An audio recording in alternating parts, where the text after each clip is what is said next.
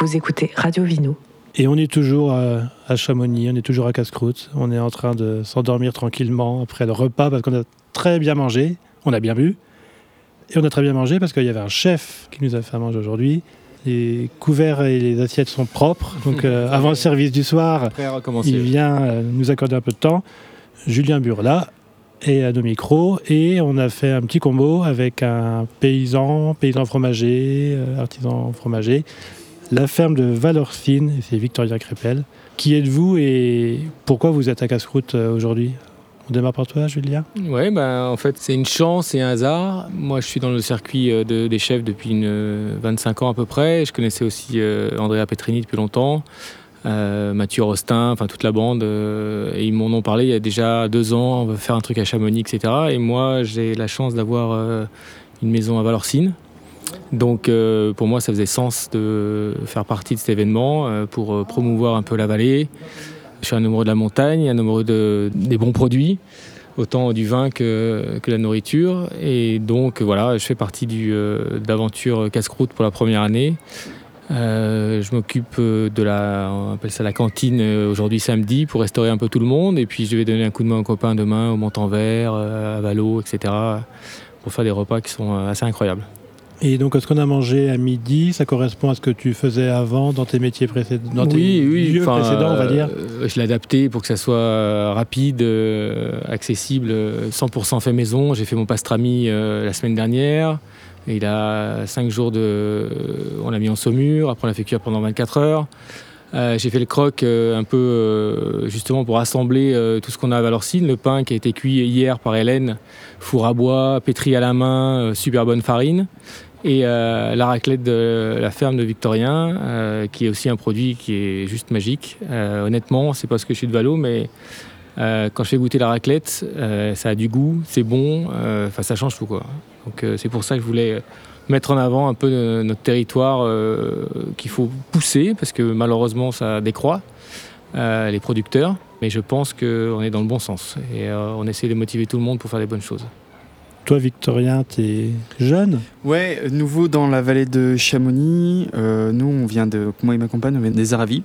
Euh, Les Aravis, Chamonix, c'est quoi? C'est deux mondes différents bah, c'est un autre massif. Euh, c'est pas les mêmes fromages. Les Aravis, c'est le pays du reblochon. Voilà, nous, on a ramené notre petit reblochon. On fait un petit reblochon qu'on appelle le Valorcin. Et euh, donc voilà, nous, ça fait un an et demi qu'on a, qu'on a repris la ferme. Et aujourd'hui, donc on est en bio.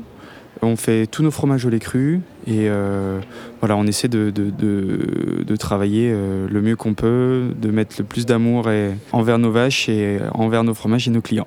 Alors, c'est quoi le parcours d'un jeune qui se dit je veux être fromager et je veux m'installer euh, Parce que Euh, c'est pas familial? Non, c'est vrai que c'est pas familial. Comment ça se passe un Euh, peu? Est-ce que mais- c'est comme un domaine viticole presque ou... Ouais, non, euh, mes grands-parents ont été paysans, donc euh, est-ce que c'est eux qui m'ont transmis ça? Pour le coup, moi j'avais fait des études euh, pour être garde forestier dans des réserves naturelles. Donc j'ai exercé ce métier. Et puis donc j'ai travaillé pour l'État. Euh, L'État n'a pas renouvelé les, les CDD. De là j'ai voyagé. J'ai travaillé en Écosse, en Norvège, dans des fermes. Après je suis arrivé dans les Alpes. Et euh, en Suisse, en alpage, un an, deux ans, trois ans, pas mal d'années. Et là je me suis dit, bon, bah, on travaillait pour, euh, avec Mélissa, ma compagne, on travaillait pour, pour plein de paysans différents. Et à un moment donné on s'est dit, bon, bah, c'est bien de travailler pour les autres, mais autant travailler pour soi. Et du coup, on est passé par euh, le RDI, répertoire d'installation en France. En gros, c'est le bon coin pour les paysans. voilà, donc euh, on a juste racheté les murs. Aujourd'hui, les terrains qu'on exploite sont quasiment tout à la commune. Il y a quelques, quelques privés. Donc tu Euh, as tes propres animaux on a nos, nos propres vaches, on est vraiment une petite ferme, hein. on, on est une ferme à échelle humaine, on n'a que 20 vaches. Donc voilà, on a une race de vache qui s'appelle la brune des Alpes, qui est bien adaptée à la montagne, c'est une race suisse, donc en étant à Valo, elle n'est pas trop dépaysée je pense. Elle est connue pour son lait qui est très riche. On appelle ça dans le métier, avoir, euh, nous l'intérêt c'est d'avoir du rendement. Donc euh, vu qu'on a peu de vaches, on fait peu de quantité, mais du coup on essaie d'aller chercher la qualité le plus possible. Donc on a un lait en moyenne qui à entre euh, 43 et 46 grammes de matière grasse par litre de lait. Donc c'est peut-être pour ça qu'on arrive à avoir une si bonne raclette. Bon, il y a plein d'autres petits, petits euh, secrets euh, que je pourrais pas vous partager aujourd'hui par rapport à notre raclette, mais, mais du coup, euh, voilà, on, on- on essaie de faire des bons produits. Et donc, c'est quoi le- Là, on est sur un festival qui permet de boire, de manger, mais qui fait aussi réfléchir. Et euh, c'est quoi la montagne en ce moment? C'est quoi les vaches en ce moment? C'est quoi le fromage en ce moment? Ouais. Et peut-être, euh, bah, pareil, Julien, si tu veux intervenir sur, euh, Ouais, non, sur peut-être euh, le goût, toi qui as aussi un, un passé de chef. Est-ce que les fromages de maintenant, c'est les fromages de, quand tu as commencé à travailler? Oh, ça dépend tout des gens. ça dépend surtout des gens. Euh, la nature, elle joue énormément, mais euh, c'est les gens qui, vont emmener les belles choses, qui vont accompagner euh, la nature. Donc tu peux faire, aller sur le même territoire, tu peux aller dans le vin, c'est pareil. Sur le même parcelle, tu peux faire des trucs magnifiques et tu peux te tromper. Oui, les choses changent, il faut s'adapter. Il faut essayer qu'elles changent le moins, mais il faut s'adapter. Il n'y a pas le choix. Euh, moi, je, les copains vignerons, euh, ben, tu cherches des coteaux plus hauts, tu remontes un peu dans le nord, tu changes de cépage. T'as pas le choix. Il faut, euh, si tu veux faire bien, ben, il faut innover, il faut chercher, il faut, euh, comme il a fait. Euh, il y avait des, paysans avant lui euh, qui avaient, euh, ça fait longtemps qu'ils étaient là. Ils ont laissé un peu faire la chose. Ils arrivent, ils se remettent en question, ils remettent en question le territoire, ils avancent, ils amènent des nouvelles vaches qui sont sûrement mieux adaptées. Il faut avoir confiance et il faut euh, aller de l'avant et chercher des solutions. C'est vrai que aujourd'hui, il y a quelques anciens qu'on est arrivés qui comprennent pas euh, les pratiques qu'on a. Par exemple, aujourd'hui, euh, les foins à Valorcine, on les fait plus tôt que les anciens. Les anciens, ils les faisaient euh, entre le 1er et le 15 juillet. Et ben moi, je les fais au moins un mois avant. Il y a plein Mais de raisons par, pour par ça. choix ou par réalité Ben ouais, les, les- les deux en fait. Le... Moi, je vais être très proche de la hauteur de l'herbe, de la qualité de l'herbe qu'on va faire, étant donné qu'on a peu de surface, qu'on a un été qui est court à Valorcine. euh, l'herbe, elle est hyper, hyper importante. Donc, du coup, nous, euh, on a des parcelles qui sont très riches. Donc, du coup, c'est, nous, on a tout intérêt à bien les valoriser. Donc, il y a il- très très peu de parcelles à Valorcine. Voilà. Il, faut, il faut imaginer, je- vous ne connaissez pas, mais c'est la haute montagne. Donc euh, du, du- Voilà, et de l'herbe, il n'y en a pas. On a très peu de parcelles exploitables correctement, donc il faut vraiment essayer de la valoriser le mieux possible par euh, la fauche, par le pâturage. Et ça, grâce à ça, derrière, bah, nous, on a tout intérêt à faire du bon foin ou de la bonne herbe pour avoir des bons fromages derrière. Ça, c'est pas négligeable, quoi. Et donc, du coup, ouais, c'est vrai que quand on est arrivé avec des nouvelles vaches, des nouvelles pratiques, bah, certains anciens se sont dit, mais pourquoi ça, pourquoi ça? Et aujourd'hui, en fait, euh, il y en a plein qui disent que c'est du jamais vu à Valorcine. Il y a peut-être une nouvelle génération de paysans, mais il y a aussi, je pense, le réchauffement climatique qui fait que on est obligé à se remettre en question, à se dire bon bah là euh, il y a ça. Euh, on a eu, euh, je parle de cette année 2022, au mois de mai on avait déjà eu des 30 degrés, des 20, euh, 25 degrés à Valorcine. C'était du jamais vu euh, au mois de mai, euh, le 1er mai à Valorcine quoi. Donc euh, ah ouais on a nos, lilas au mois de mai qui sont en fleurs à Valorcine, alors que normalement c'est euh, 15 juin. Donc du coup euh, avec Mélissa on est vachement attentif à, au fourrage, à l'herbe, à la gestion de l'herbe. Et puis donc euh, ça c'est juste pour le printemps, mais l'été, ben pareil, une autre problématique, euh, la sécheresse pour nous. On a de la chance d'être dans une petite vallée qui est qui reste assez humide. Le matin, il y a encore un peu de rosée. L'ensoleillement est plus court qu'en plaine. Donc euh, ça a moins chauffé, on va dire. Mais euh, ça reste plus que d'habitude, quoi. voilà, mais ça hein, reste plus que d'habitude. Voilà. Donc euh, du fromage, euh, une vache, c'est de l'herbe parce que euh, là on parle que d'herbe depuis le Ouais. début. C'est quoi C'est quoi Non mais qu'est-ce que c'est quoi les, c'est quoi ben, composantes euh, Justement, pas forcément. Alors, euh, à l'échelle nationale, pas forcément. Il y a d'autres paysans qui vont prêcher pour le maïs, le soja. C'est pas notre système, c'est pas notre façon de voir les choses. Nous, on est à 100% à l'herbe.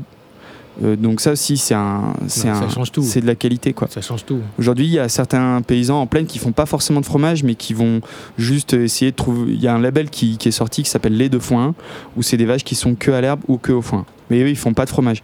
Nous, on est dans une région fromagère, voilà, on valorise comme ça. L'alimentation des vaches, ouais, encore une fois, c'est hyper important. Et euh, au printemps, euh, quand il y a des fleurs partout, c'est aussi pour ça qu'on a une pâte qui est jaune, on dit que la pâte, elle est fleurie sur un fromage, sur une, meule d'été, une raclette, une tome on voit qu'elle est jaune et quand on fait une tome par exemple euh, au milieu de l'hiver, on verra que la pâte est un peu plus blanche. Tout ça, ça s'explique aussi, hein, la, qualité du goût en fonction de la saison, en fonction de la production de l'année, et il y a aussi le cycle des vaches. Voilà, une vache au début de lactation, elle va faire beaucoup de litres de lait, peut-être un peu moins riche, puis en fin de lactation, elle fera moins de lait, mais elle est bien plus riche. Donc ça, c'est à nous à jouer avec tout ça, avec euh, la saison, l'ensoleillement, la sécheresse, la qualité de l'herbe, le cycle des vaches. Et bah, après, nous, nos, nos- nos petits savoir-faire, euh, on est un peu des alchimistes. Quoi, hein. Euh, on arrive aussi à Valorcine, on n'est pas de là-haut. Là, cette année, c'est notre deuxième été, mais l'été dernier, c'était un peu. Voilà, on a brisé la glace. Et c'est pas facile à Valorcine. Comprendre hein, par nous-mêmes, hein, Il n'y a pas beaucoup d'habitants. Il y a quoi, trois- même pas 300 habitants? Ouais, Il y a beaucoup d'anciens. Donc euh, quand tu arrives, il faut euh, un peu baisser la tête et. euh, voilà. Ouais, ouais. Puis on a dû voilà, an- analyser, comprendre par nous-mêmes comment le, le pâturage devait fonctionner, comment les vaches euh, allaient fonctionner, comment euh, les caves aussi. Parce que. C'est ce que je veux dire. Le, aussi l'affinage, euh, Voilà. c'est un truc c'est très difficile. Enfin, c'est primordial, je trouve. Ouais. Mais pour les paysans qui ont du, enfin, ils ont pas assez d'argent pour avoir du stock, parce que le stock c'est énormément d'argent. Allez, ça change tout aussi. hein. S'ils arrivent, ils ont la chance de pouvoir garder quelques mois leur, leur fromage. Tu valorises encore plus, mais c'est un investissement qui est des fois euh, difficile à. On a la chance, donc, nous, euh, de produire, transformer et affiner et vendre sur place. On a deux caves d'affinage. Donc, on a une cave pour les tomes et une cave pour les petits reblochons et les meules, type raclette. Donc, euh, en plus du reste, on s'occupe de l'affinage aussi. Donc, ça, c'est tous les jours. Et pareil, ça, c'est une branche. C'est une étape à pas louper, à pas négliger. On peut pas se dire, c'est pas grave, on le fera demain. C'est pas grave, il y a un degré en plus. C'est pas grave, euh, c'est trop sec. Non, c'est des bulles euh, qui sont très délicates et fragiles et que si on la, on la casse, on peut tout perdre. On va jusqu'au bout de la chaîne, jusqu'à vendre à, à des restaurateurs ou à des clients euh, comme ça. Et c'est pas le rôle d'un fromager de faire l'affinage, c'est le rôle du producteur du Bah, pas forcément, en fait, il y, a des- paysans dans la région qui, qui vont juste produire et transformer et livrer leur fromage en blanc. Donc quand on dit un fromage en blanc, c'est qu'il est jeune, qu'il a moins d'une semaine, et ils vont le faire affiner. Et ils seront payés au poids.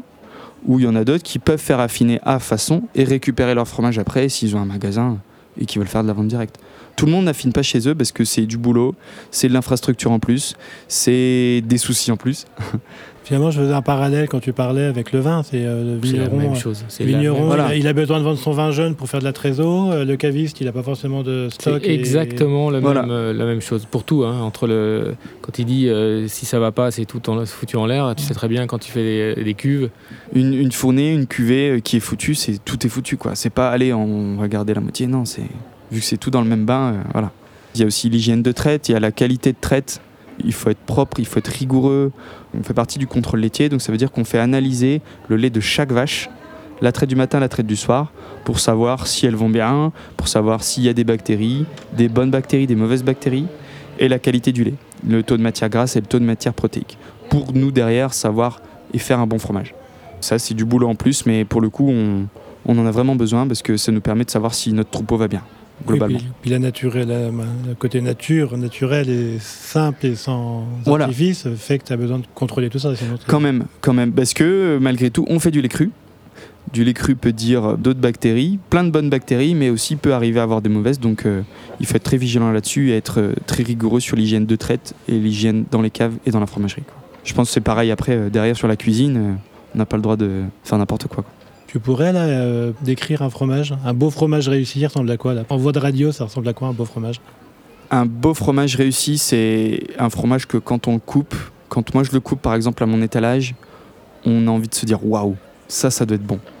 Pour moi, ça c'est un, un fromage qui doit être réussi. C'est aussi un fromage qui a du goût, qui est bien équilibré, qui est pas trop acide, pas trop amer, qui doit avoir une bonne texture, propre à ce qu'on veut. Hein, bien sûr, parce qu'il y en a qui, qui veulent faire par exemple une tome sèche, il y en a qui veulent faire des tomes sèches, ils font des tomes sèches.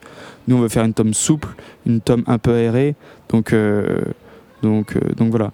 Et hum, une belle couleur, ouais, une belle couleur de pâte, une belle texture, et un bon affinage, quoi. Le bon affinage, euh, c'est ça qui va aussi déterminer la, la fin, quoi. C'est un peu ça qui t'a fait. Euh, Allez, euh, on se connaît depuis, depuis qu'il est installé. Ouais, et, je euh, je vais acheter ouais. mon fromage là-bas. Régulièrement, ouais. Et euh, franchement, ça te donne envie. C'est ce qu'il dit. C'est quand, quand tu le vois, tu as envie. Là, son, son valeur sain, c'est une réussite. Euh, parce qu'il est. Allez, il t'appelle. Et il t'appelle parce qu'il est. Tu le vois qu'il est affiné. Tu le vois qu'il est affiné correctement. Tu vas le couper, il n'y aura pas de traces blanches, il sera moelleux à cœur. Et je te dis, la raclette, je l'ai fait à des copains. euh, J'ai j'ai plein de potes qui viennent. Je leur ai fait cette raclette. Tous, ils m'ont dit, mais waouh, c'est quoi ça? Une raclette qui a du goût, qui est fondue et a cru aussi. C'est formidable. Et on a un peu oublié ça. Que la raclette, c'est du fromage. c'est pas du Ouais, plastique. c'est pas du plastique, c'est pas un, fromage qu'on est obligé de faire fondre pour le manger. Ouais, c'est incroyable. C'est, j'ai redécouvert ça presque. On est content de ce, de ce fromage parce qu'on peut le manger comme ça en apéro, euh, au couteau, euh, on se régale avec euh, un bon jambon et un, un bon verre de vin, c'est C'est royal, euh, quoi. Quel plaisir d'acheter son fromage chez son producteur. Quel plaisir. C'est tellement rare d'a- d'acheter un fromage Ouais. chez quelqu'un qui, qui a fait la traite des vaches, qui, qui a fait le fromage et qui les affine. C'est euh, allez, c'est du bonheur. Ouais, c'est. Et ça se trouve encore, euh, ton profil Je sais France pas, bah, bien sûr. Est-ce qu'il y a une, est-ce mais- qu'il y a une résur- bah, une- un retour Alors tout le monde parle d'un retour à nature aussi. Est-ce qu'il y a encore des gens euh, Il y a toujours des bons producteurs de fromage et des bons producteurs de pain. Des bons... Bah, comme, Mais est-ce qu'il y a- comme- des vignerons, hein, il y a plein de jeunes qui s'installent, qui galèrent, qui arrivent, qui arrivent pas. Et allez, dans Ouais. le fromage aussi, il y a quand même pas mal. euh, qui essaye. Après, euh, est-ce qu'il y a un retour à ça? Je pense un peu. Euh, C'est- après, C'est compliqué économiquement? oui. Sinon, euh, c'est lourd. c'est pas, pas un métier qui va nous permettre de gagner de l'argent, sinon on n'aurait pas fait ce métier. On le fait par passion. Ce matin, au marché, il y a une dame qui m'a dit Faites un métier qui vous plaît et vous aurez jamais l'impression de travailler. Et ben moi c'est vraiment ce que je ressens. Il y en a qui mais vous prenez des vacances? Ben c'est les vacances tous les jours en fait. Euh, Quelque part. Il y a une partie de moi en tout cas qui le pense vraiment. Bien sûr que ça fait du bien de des fois décrocher un peu. Mais euh, oui, économiquement c'est lourd. On est quand même dans la vallée de Chamonix. On a acheté des murs qui sont conséquents. J'avais 27 ans quand on a démarré. On est parti pour 20 ans d'emprunt. Bien sûr qu'il y a des incertitudes, bien sûr qu'il y a des doutes. Et puis, euh, il peut avoir des doutes aussi qui naissent à cause du Covid, à cause d'une guerre en Ukraine, à cause de la flambée des prix, qui tout ça veut dire, bah, est-ce que ça va nous impacter aussi? Et oui, ça nous a impacté sur euh, le prix de l'essence, sur euh, voilà, parce qu'on est une entreprise en fait. Au-delà d'avoir des animaux, d'avoir de l'affection pour euh, pour des animaux et d'aimer faire ce métier, on est une entreprise. On a des, des coûts, on a des frais vétérinaires pour une vache qui va pas bien, donc ben c'est ça en moins sur la trésor. C'est euh, on a des frais de gasoil, on a des frais de voilà. Je pense que si on n'est pas passionné ou qu'on veut se dire allez je vais faire ce métier pour faire de l'argent, euh, faut pas faire ça. Voilà. C'est un métier qui est très dur quand même. Mais euh, ils le font avec passion. Euh, c'est un couple qui, qui est dédié à ça. Et euh, je trouve que quand ils vont chercher leur vache le soir, tu les vois, ils sont heureux d'aller ramener, ramener leur vache. Quoi. Ouais, c'est c'est un super moment. C'est en fait, euh, je me considère comme jardinier de Valorcine, quoi. J'entretiens le paysage du, de la montagne. On est utile à l'entretien de la montagne parce C'est que pas utile, c'est primordial. et c'est une chance. C'est une chance. Enfin, pour à mes yeux, moi, je trouve que c'est une chance inouïe de, de pouvoir se dire, ok, on a des vaches, elles sont là sur la montagne et on maintient ce milieu qui est magnifique. Et en plus de ça, on arrive à en vivre pour l'instant. Donc c'est, pour moi, c'est un luxe. Voilà. Des fois, je le fais exprès le soir de les appeler fort. Valorcine, c'est un petit village, c'est, assez serré. Et du coup, je fais exprès de les appeler, de crier fort pour qu'on m'entende parce que ça fait vivre le village en fait. Au-delà de juste euh, traverser un pré, c'est pour moi une ferme, c'est un lieu de vie et, et des vaches, euh, ça fait vivre un village quoi. Quand il y a des cloches et des sonnettes, bien sûr qu'il y a une utilité pour le brouillard, pour la montagne, etc. Mais ça fait vivre un village. Ce printemps, quand euh, on a sorti les cloches, eh ben, il y a plusieurs Valorcins qui sont venus. Ah, ça, ça fait du bien, ça sent le printemps, on est content. euh, Voilà, les beaux jours arrivent. Ça veut dire que les beaux jours arrivent. Bah ouais, voilà, c'est super. Enfin, ça, ça fait vivre un village, quoi. Sans ça, euh, c'est sûr que. Là, dans la vallée de Chamonix, il y a quand même il y a presque plus de, de paysans, c'est incroyable. Ouais. Avec les, les prix, avec le tourisme, etc., ils préfèrent euh, mettre des chalets que mettre des vaches. Ouais. Donc c'est un vrai gros problème. Vous êtes combien maintenant dans la vallée de Chamonix? Eh bien, alors, euh, un, un à Valorcine, un à euh, Chamonix même, on a personne. Il n'y a plus personne. Et puis, euh, on, a, on en a aux Ouches et puis à Servoz, ouais. Mais on est une poignée à comparer de. C'est 5 Ils doivent être Ouais, cinq dans en- toute la vallée. ouais, toute voilà. la vallée de Chamonix. C'est sûr que bah, ça rapporte plus d'argent de faire un golf que de mettre à pâturer des vaches. On a la chance aussi à Valorcine d'avoir euh, la mairie, d'avoir les locaux qui sont derrière ça et qui veulent garder leur territoire. Qui veulent pas avoir des grands immeubles pour faire une station de ski. Et ils veulent garder leur territoire et tiennent à leur territoire. On s'est senti soutenu en arrivant et on se sent encore aujourd'hui soutenu par euh, les acteurs du territoire de Valorcine aussi. Et ça, c'est hyper important. Parce que sinon, on, aurait pu se faire manger euh, par, d'autres.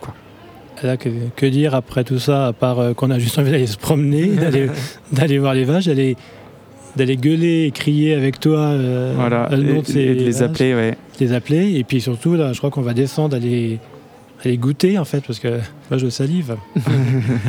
Donc, ben, merci euh, Bah, merci de à l'accueil. toi, merci Julien d'avoir été le- l'entremetteur de, ce, Avec grand plaisir. de ce rencontre. Ouais, Puis, euh, et moi je voulais remercier Julien de travailler notre fromage et de le mettre en avant. Voilà. C'est euh, réciproque. voilà. Merci à vous. Merci à vous. salut, ciao.